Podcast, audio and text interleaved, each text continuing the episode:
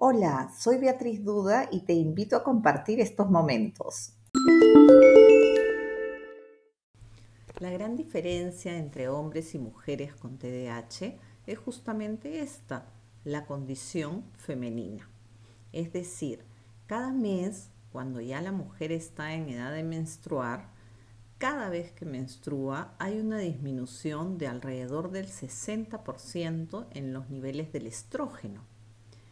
Y el bajo nivel de estrógeno influye en el bajo nivel de dopamina.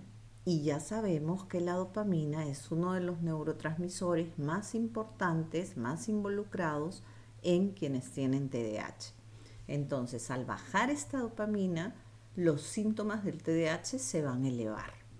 Quiere decir esto que en el periodo, en la etapa de vida en que la mujer tiene la menstruación, una vez al mes se va a dar este desbalance químico en su organismo, ¿no es cierto?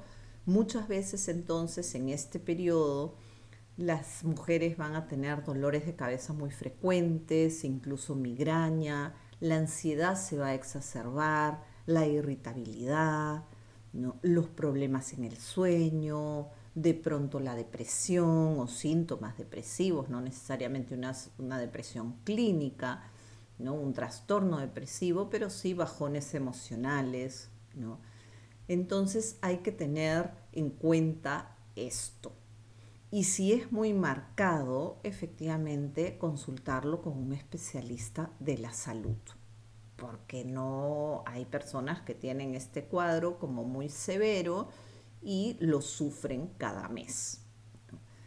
Por otro lado, cuando más bien las mujeres están embarazadas, los niveles de estrógeno suben y por lo tanto es como que se nivelara la dopamina. Muchos testimonios de mujeres con TDAH embarazadas dicen que cuando estaban embarazadas y también mientras daban de lactar a su bebé, era como si los síntomas del TDAH hubiesen desaparecido. Y esto es por este balance químico que tan sabiamente la naturaleza nos da en los momentos en que efectivamente lo necesitamos para cuidar a nuestro bebé. ¿No es cierto? Es maravilloso. Entonces, ¿qué sucede con las niñas con TDAH en edad escolar? ¿No? Definitivamente son menos reconocidas que los varones porque generalmente su hiperactividad no es motora, puede ser mental, pero son niñas que suelen pasar desapercibidas porque no, no son muy inquietas, eh, son suaves, se acomodan a las normas, pero están en su mundo interior, están pensando en otras cosas, están desconectadas de... Hay que prestar atención a esto. No digo que todas las niñas que tengan estas características vayan a tener un diagnóstico de TDAH, pero hay que observar. ¿Ok? ¿Por qué? Porque la idea es que el diagnóstico se dé a tiempo, que estas niñas no sufran y que lleguen a una adolescencia donde ya se compliquen las cosas, donde ya sientan que no son buenas para el estudio, ¿no es cierto? ¿Qué necesitamos entonces? Como siempre, entornos favorables, entornos que, que sostengan a las niñas, que las hagan sentir muy valoradas, muy queridas, que las ayuden a reconocer sus características positivas, sus fortalezas y las ayuden a ir descubriendo estrategias para la sintomatología del TDAH que se pueda ir presentando.